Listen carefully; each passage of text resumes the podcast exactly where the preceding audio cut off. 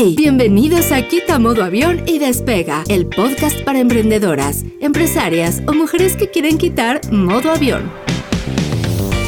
Si quieres dar un giro a tu vida y despegar el negocio de tus sueños o quitar esa pausa que te detiene, entonces este podcast es para ti. Despeguemos juntas. Esto es Quita Modo Avión. Y los dejo con su host, Jos Carvajal. ¿Están listos para el episodio 4 donde entrevistaré a Edna Rich?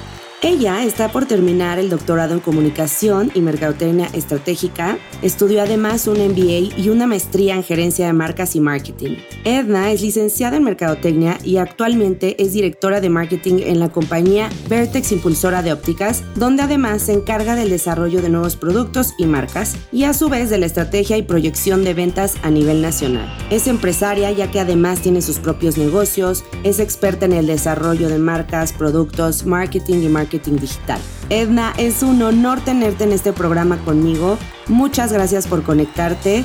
Esto es Quita Modo Avión y yo soy Joes Carvajal.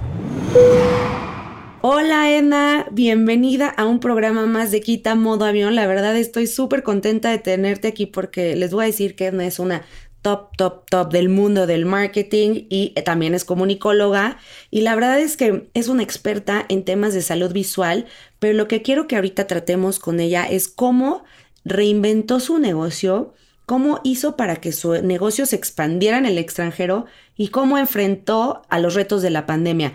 Edna, bienvenida, muchas gracias por estar aquí con nosotros. Hola, al contrario, muchas gracias por la invitación, muy contenta de poder compartir mi experiencia con ustedes y pues bueno, dejarles un poquito de cómo los negocios pueden seguir adelante a pesar de cualquier pandemia que se pueda venir encima. Exacto, y lo que pasa es que Edna, eh, bueno, tiene ópticas y la verdad es que cuando inició la pandemia ella se vio forzada a darle un giro un giro totalmente radical a, las ópticas. Edna, para ti, ¿cómo enfrentaste la pandemia? ¿Cómo hiciste para salir adelante? Cuéntanos un poquito, sobre todo a la gente que nos está escuchando, porque yo creo que tu historia puede ayudar a muchas personas a que despeguen sus negocios de otra manera. Claro que sí, pues miren, les comparto. Yo tengo una óptica en Santa Fe esta óptica está situada en un local en donde realmente no tengo mucho tránsito de gente, es más bien una plaza donde va la gente a cuando tiene que ir a algo en específico. Entonces yo poco a poco me fui dando a conocer este a través de las redes sociales, publicidad, en grupos de, de escuelas, así es como me he ido dando a conocer, pero bueno, con lo de la pandemia, pues nos obliga a cerrar yo ya tenía una página, en esa página principalmente lo que tenía era la venta de armazones solares principalmente, pero pues también me di cuenta que era un canal muy importante para tener comunicación con, con el consumidor. Y entonces con el cierre de la pandemia dije, no, no me puedo quedar con las manos cruzadas y decir, bueno, pues ya eh, morir este, este negocio que me ha costado, pues ahora sí que sangre y sudor sacarlo adelante.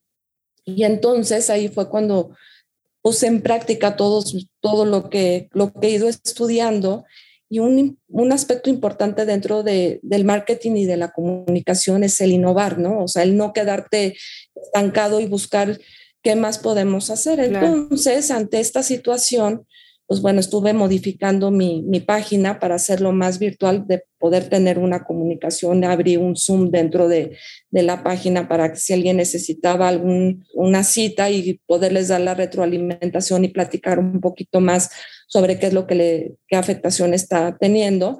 Pero no nada más me quedé ahí, sino lo que hice es que agarré todo el equipo de la óptica, lo subí al coche y empecé a dar este servicio a domicilio.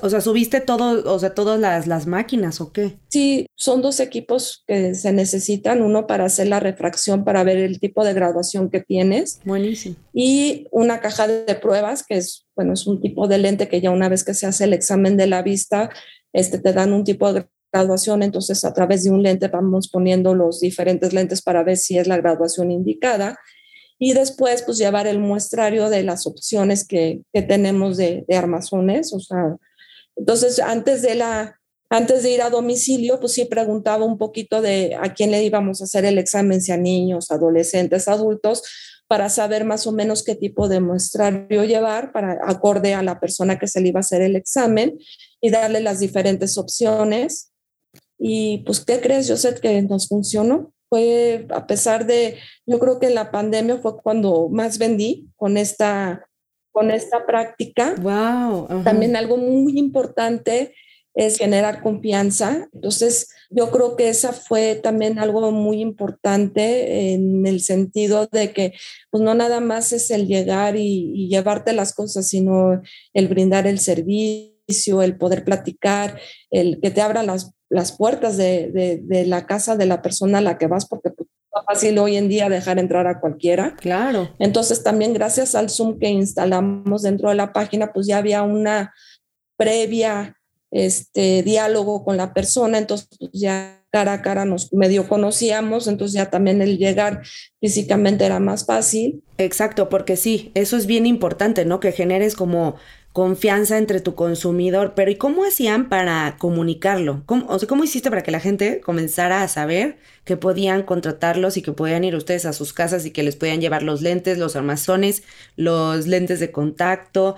Inclusive esta fue una época yo creo que cuando más mamás y adultos eh, necesitaban lentes, ¿no? Porque estaban todo el día pegados en la computadora y ustedes tenían estos lentes que son eh, con, no me acuerdo, como de luz. Sí, para ¿cómo se llaman? La protección de la luz azul. Exacto. Sí, pues es, la verdad es que a través de las redes sociales, pero principalmente los grupos de WhatsApp, diseñé una, pues fue así que publicidad digital para empezar a mandar a los grupos y pedir que me que me ayudaran a, pues, a, difundirlo. Y sí, una parte importante fue el que ya la gente estaba tanto tiempo en la, en la pantalla que empieza a tener ciertas consecuencias. Entonces, desde hace tiempo ya sonaba los armazones o los lentes con la protección de la luz azul, que ya está comprobado que la luz que emiten las computadoras pueden llegar a la larga dañar a la retina.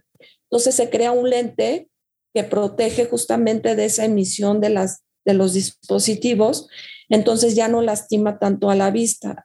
Al la pandemia, empezar a todo virtual, estar todo el tiempo en la computadora, empecé también a hacer promoción en este tipo de lentes, sobre todo para los niños, que es un mercado que luego nos olvidamos y es un mercado muy importante porque si desde, los, desde chiquitos los empezamos a cuidar en, cuanto a la, en cuanto a salud visual, pues a la larga le vamos a evitar muchos, muchas enfermedades que, que pueden llegar hasta ocasionar la ceguera. Entonces, de ahí fue como empecé a difundir este, publicidad en los grupos, sobre todo con, la, con lo de la protección de la luz azul, pero también ofreciendo el servicio de, de, examen de la vista, que no nada más se quedara en la protección, sino también ver si el niño está viendo bien o no, porque, o incluso hasta los adultos, porque finalmente aquí es cuando te das cuenta si este, cómo es la calidad de, de, visión que tienes, ¿no?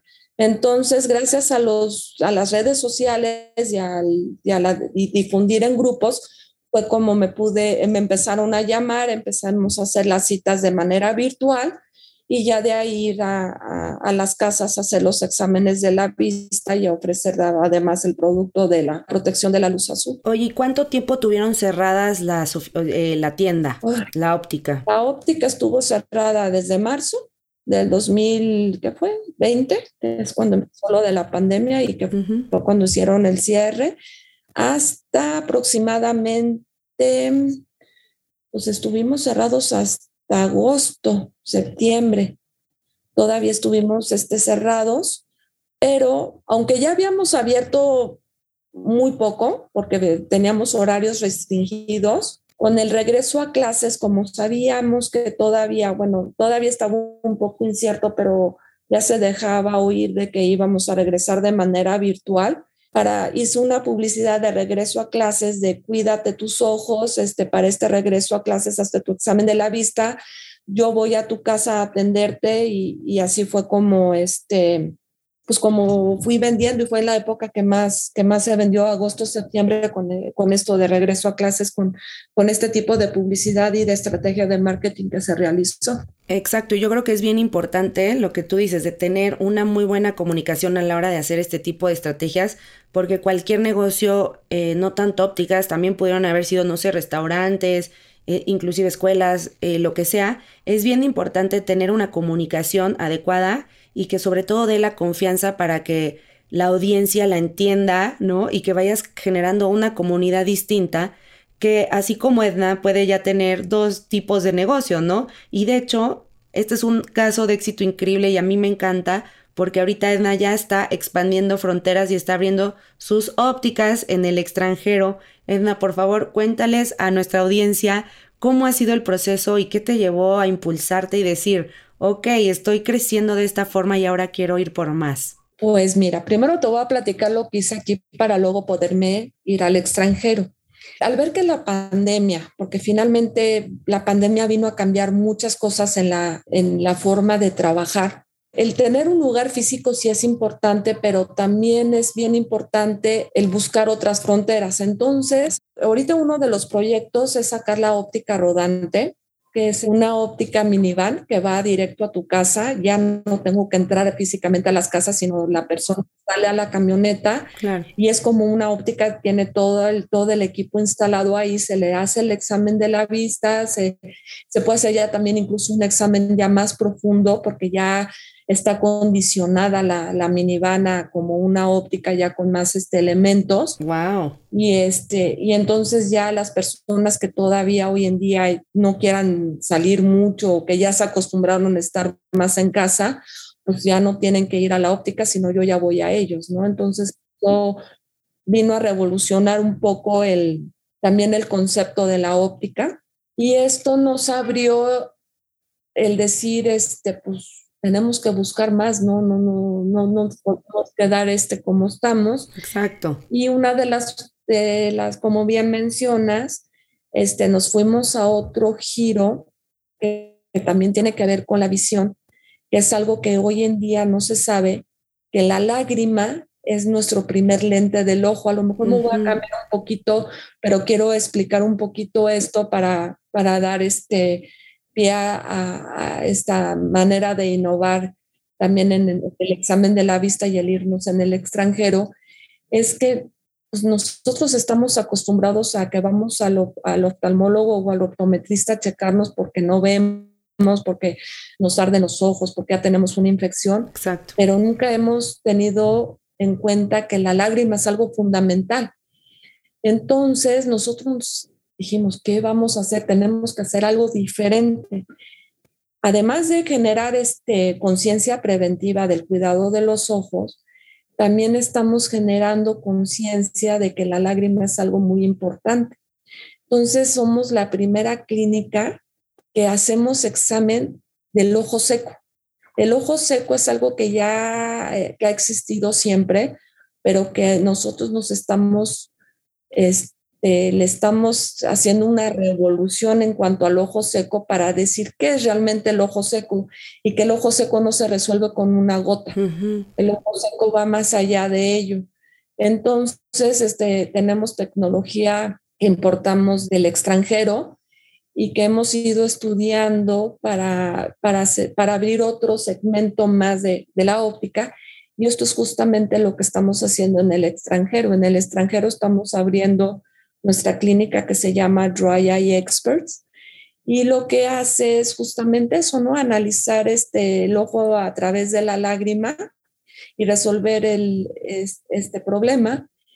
Pero también es bien importante cuando vayamos a abrir y a expandir el, eh, el negocio, hacer una investigación de mercado primero, ver primero cómo, si hay competencia, este, esa competencia, qué equipo tiene, este, cómo lo está trabajando, para buscar ese, esa esencia que te haga ser diferente a lo que ya hay en el mercado para poder tener un mejor posicionamiento. Y eso es justamente lo que pusimos a prueba ahorita en Estados Unidos, de buscar esa, esa oportunidad de decir adiós oftalmólogos, sí a los optometristas porque son los que necesitan hacer el tratamiento, pero, no es, un, pero es un tratamiento que, que no es invasivo, que es este, en, los pómulos. Entonces eso nos ha hecho que sea mucho más fácil el poner este, este tipo de negocio y que a la vez las ópticas que están instaladas pues no nos vayan a venir a decir, ay, pues no, no puedes hacer eso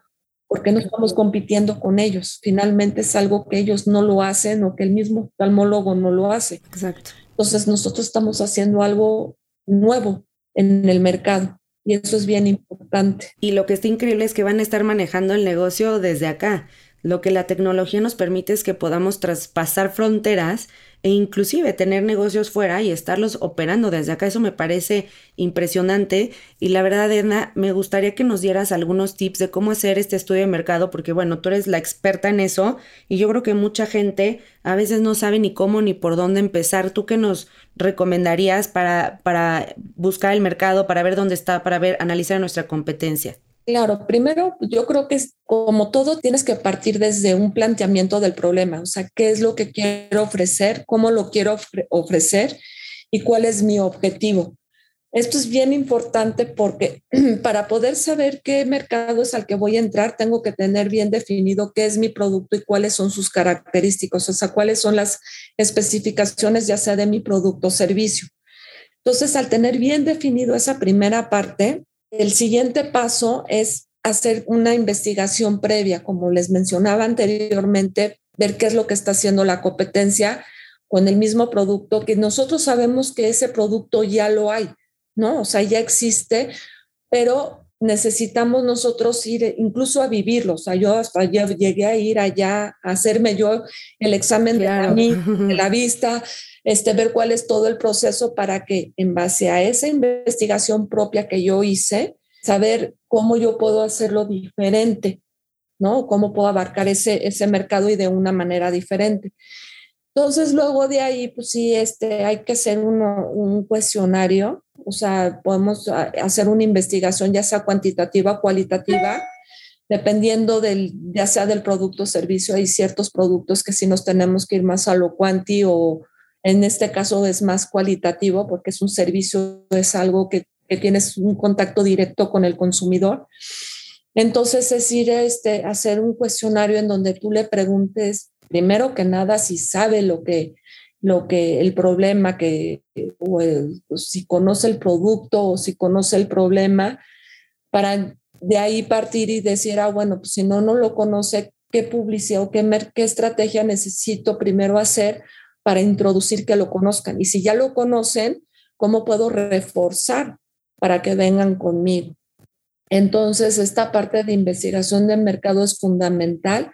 Es muy importante tener bien identificadas las herramientas de tanto de la investigación cuantitativa como la cualitativa para no confundir, como les digo, y al tener ya los resultados, pues con estos resultados ves si realmente estoy contestando a ese problema que me planteé originalmente, pero sí es bien importante saber si estoy resolviendo ese problema, porque si no lo estoy resolviendo, entonces quiere decir que mi investigación no estuvo del todo bien hecha. Entonces tengo que volver a replantear para realmente poder contestar esa pregunta, porque finalmente el contestar la pregunta es mi objetivo o es lo que yo quiero realizar. Y también dentro de esa investigación, que vas realizando de mercados, pues también entran aspectos no nada más de estrategia, sino también aspectos administrativos que uno tiene que tener en cuenta, porque a lo mejor tu producto es maravilloso, pero legalmente o este o hay ciertas cosas o ciertos impedimentos que no te permiten este realizarlo. Entonces, no nada más es la investigación de segmento o de a quién te quieres dirigir, sino también es una investigación de global. Este global o sea, en, todo en todos los sentidos. Eso es bien importante. Sí, de hecho, ¿sabes qué hacemos nosotros? Ve, de hecho, ayer la hice y este es un tip que les va a servir muchísimo. Nos metemos ya sea a Google Trends o a, a Google Ads y con base en las palabras clave que queremos investigar, vemos cuáles son los picos de búsqueda, qué es lo que buscan más. Por ejemplo, nosotros vamos a lanzar una línea de Girl Happen Business, que va a ser todo para el escritorio, ¿no? Loncheras, eh, vas a encontrar portafolios, bolsas para guardar la computadora, backpacks, pero entonces nosotros, ¿cómo vamos a saber qué es lo que la gente prefiere? ¿Mochilas para la, cargar la computadora o portafolios o bolsas grandes para cargar? Pues tan fácil como además de hacer nosotras una encuesta interna, ¿no? A la gente que conocemos, también nos vamos a estas herramientas para ver qué es lo que está buscando la gente, porque además lo podemos ver por zona, por país, y esto te ayuda muchísimo para ver en dónde está y qué es lo que la gente está buscando. Me parece esta herramienta es como que la que tiene uno que usar también para hacer este tipo de investigaciones. ¿Estás de acuerdo? Sí, no, es la base. O sea, tú no puedes lanzar algo sin primero conocer tu mercado. Total. Y para conocer tu mercado necesitas necesariamente la investigación de mercado para conocer tanto a tu consumidor como el entorno. No, y sobre todo tú que tienes un producto súper nuevo, ¿no? Lo de lo del ojo seco, que nadie lo tiene, pues obviamente da cosa abrir el primer producto como este, ¿no? Sí, claro. No, y aparte entran otros factores, ¿no? Como tú bien mencionas, o sea, desde el mercado al que me voy a dirigir, pues también tienes que ver el factor económico, el factor ambiental, el factor demográfico, saber dónde voy a ubicar la, el consultorio, la oficina, ver dónde está, dependiendo del producto que quieres vender, pues también tienes que ver dónde está el poder adquisitivo, ¿no?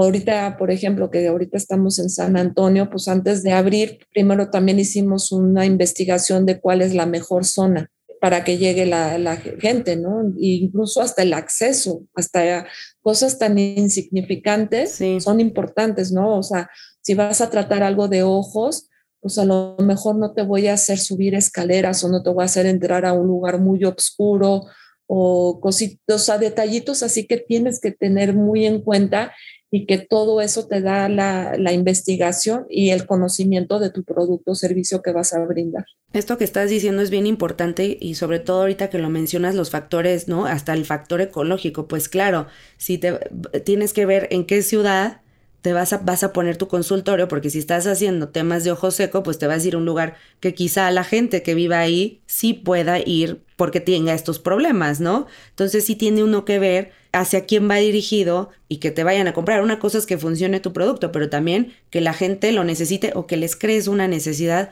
con base en tu, en tu producto, ¿no? Claro, exacto. Me encanta, me encanta, Edna. Pues muchísimas gracias por todos estos tips. La verdad, muchas felicidades. Estoy muy orgullosa de ti y de que les ha ido increíble y de toda esta expansión y todo gracias, en verdad, gracias a la pandemia y que supieron tener una visión más allá. La verdad yo creo que muchos negocios han padecido en estos, en estos tiempos, pero muchos otros han visto lo que pueden llegar a ser, ¿no? No sé si quieras añadir algo más, Edna, o ya nos despedimos. Aquí yo creo que lo, lo importante y el, y el mensaje que les puedo dar y el tip es que nunca dejen de soñar, porque el soñar es innovar y el innovar es el, el poder este, seguir creando necesidades.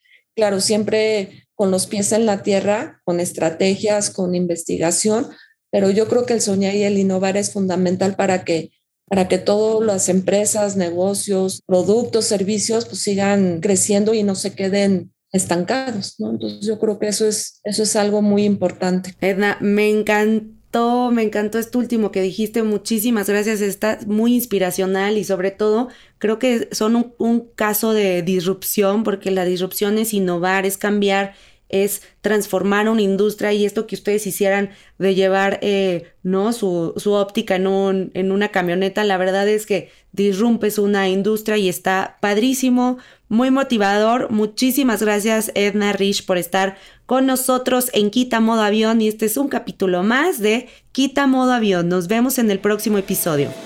Esto es Quita Modo Avión y yo soy Joes Carvajal. Búscanos en redes sociales como Quita Modo Avión o como Joes Carvajal. Te veo en el próximo episodio.